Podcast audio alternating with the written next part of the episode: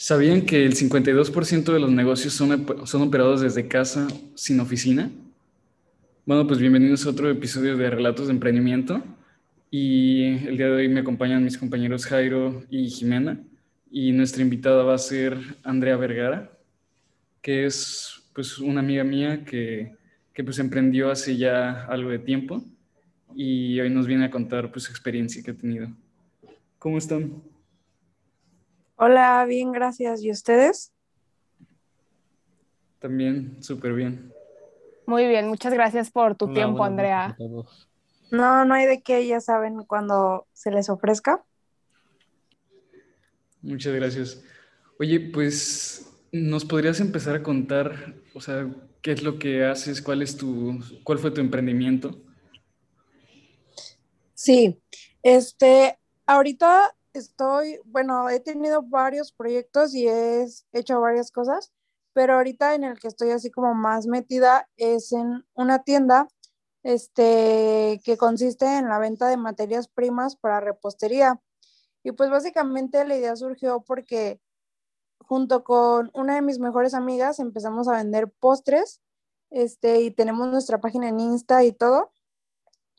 Y pues nos dimos cuenta que en el lugar donde vivimos, que es Manzanillo, pues no hay tanta variedad o no hay así como tantas tiendas donde podemos conseguir lo que necesitamos y las pocas que hay, sus precios son muy elevados. Entonces, pues de ahí surgió como la idea de la tienda de las materias primas y es ahorita como en el que más estoy enfocada. Ok, tú tienes, pues, o sea, nos, nos contar también un poquito sobre ti, o sea, qué edad tienes, qué estás estudiando para pues, conocerte y, entrar más en contexto. Sí, claro que sí. Este, tengo 19 años y actualmente estoy en el segundo semestre de Ingeniería en Gestión Empresarial. Este, y pues elegí la carrera porque desde como chiquita o pequeña me ha interesado, pues no sé, como este, emprender y siempre me he visto como teniendo mi propio negocio, siendo mi propia jefa. Realmente nunca me he visualizado como trabajando en alguna oficina o empresa. Qué padre, Andrea, la verdad que desde chiquita ya has sabido más o menos hacia dónde querías ir y que justo ahorita que tienes 19 años ya estés encaminada hacia eso, pero ¿no te costó trabajo digo, me puedo imaginar, ¿no? ¿No te costó trabajo a los 19 años que te tomaran en serio tu emprendimiento? ¿No te parece, no, no fue un obstáculo para ustedes? Sí, fíjate que realmente he contado con el apoyo de mis padres y eso ha sido para mí de mucha ayuda. Sin embargo, sí, o sea, hasta en eso me costó un poco de trabajo porque me decían de que no, pues espérate tantito, apenas vas a entrar a la universidad, darle tiempo al tiempo, mejor disfruta esa etapa, pero realmente yo estaba como muy segura de lo que quería hacer y pues los convencí de alguna forma u otra de que me dieran la oportunidad y pues sí, o sea, sí, a veces siento que igual nos subestiman como por ser jóvenes, pero realmente si no nos dan la oportunidad, pues nunca vamos a tener experiencia ni nada. Y me imagino que también depende un poco de ti, ¿no? De la actitud con la que la tomes, que también te debes de encontrar con muchas barreras precisamente, pero pues si es lo que tú quieres y es a lo que te quieres dedicar, me imagino que también te ayuda a impulsarte, ¿no?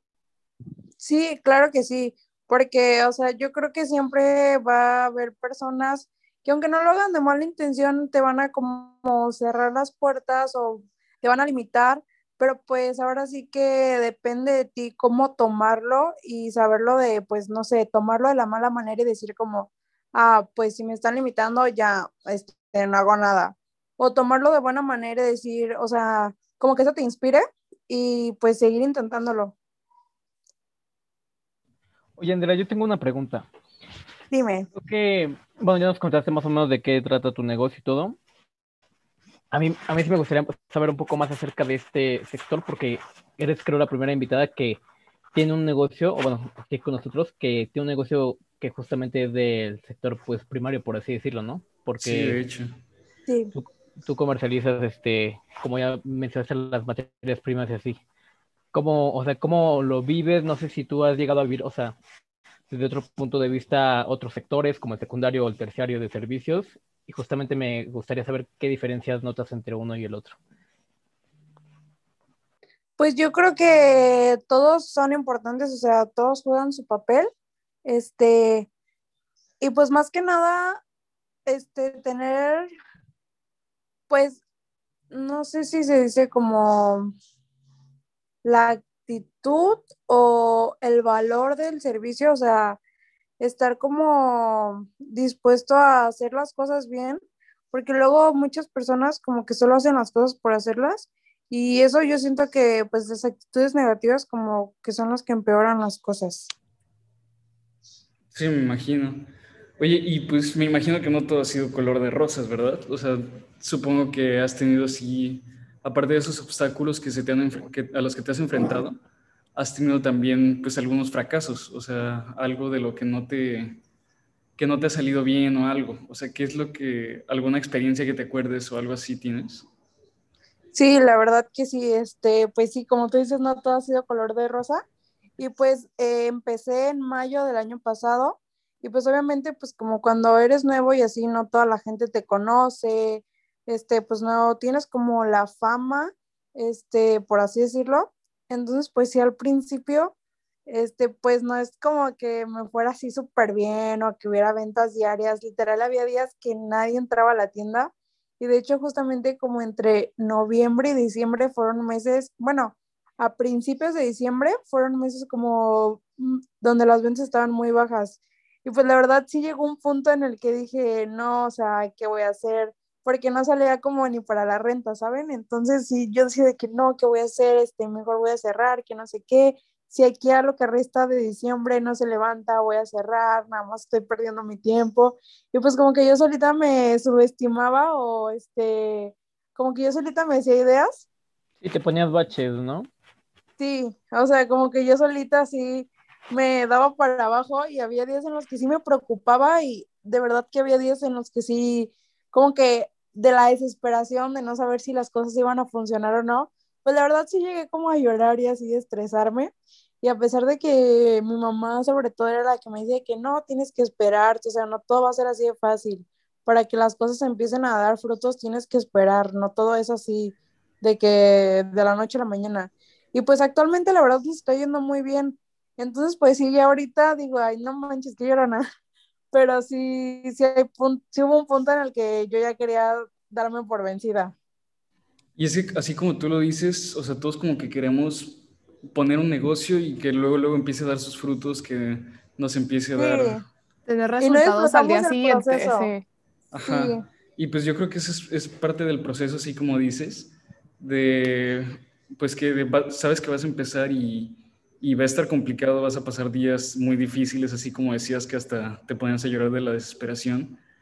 Y, pues yo creo que es parte del proceso porque después volteas para atrás y dices, así como, wow, mira estos momentos en donde, en donde me costaba trabajo y mira dónde estoy ahora. Sí, o sea, y darte cuenta que, que, o sea, que lo vas logrando o que lo superaste. Ajá, exacto. Oye, Andrea, nos dices que empezaste en mayo del año pasado, ¿verdad?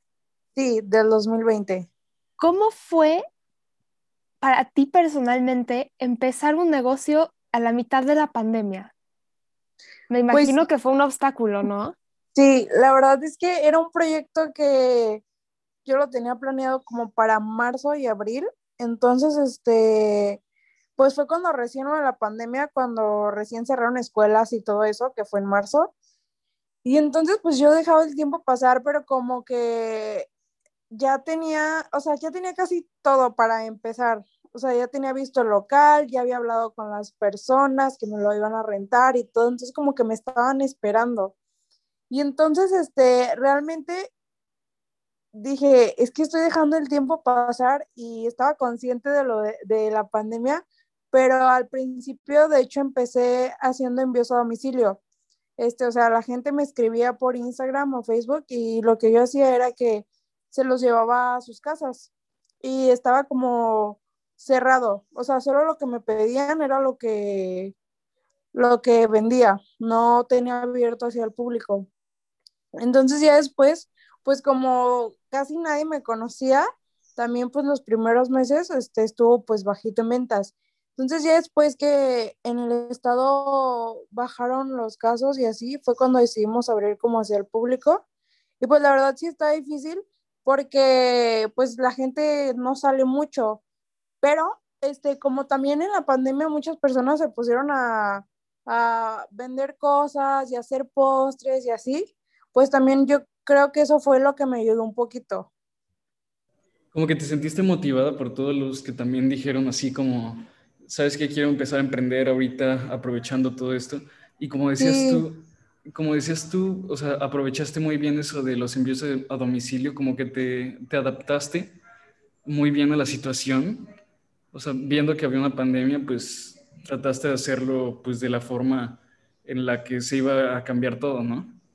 sí, de hecho, todavía pues seguimos haciendo envíos y todo.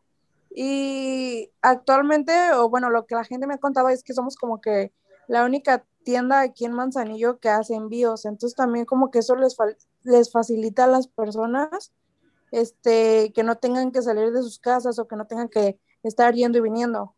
Sí, se me hace muy interesante eso de que pues lograste pivotear tu idea de negocio y, y pues adaptarla. Está muy padre, la verdad, que te beneficiaste de cierta forma de la pandemia, justo por lo que dices de toda la gente. O sea, yo sí vi mucha gente que, ay, empiezo a vender pasteles o cupcakes y así, y a ti te terminó conviniendo. Sí, la verdad que sí porque pues la pandemia nos ha afectado mucho a todos y a lo mejor algunos lo hacían como que por el tiempo, de que les sobraba el tiempo porque no podía salir, pero luego otras personas pues sí lo hacían como por necesidad de que perdieron trabajos y todo.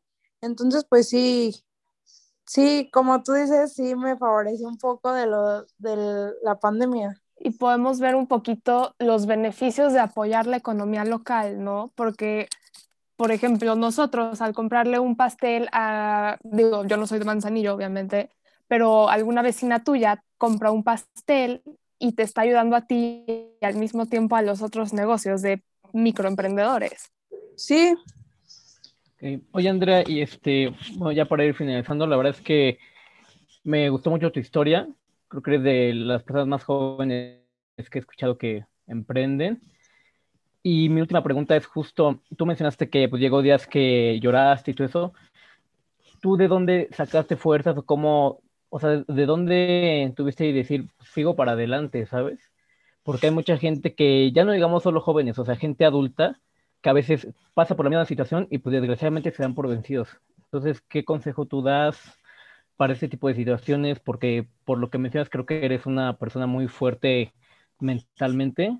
Entonces, este, Quisiera saber un poco sobre Pues yo creo que se retoma un poco lo que hablábamos de que no siempre, o sea, tenemos que hacernos a la idea de que no siempre van a ir bien las cosas. Y también que pues es un proceso y que para, en general, en todo, para poder estar bien, pues en algún momento tienes que estar mal y aprender de eso.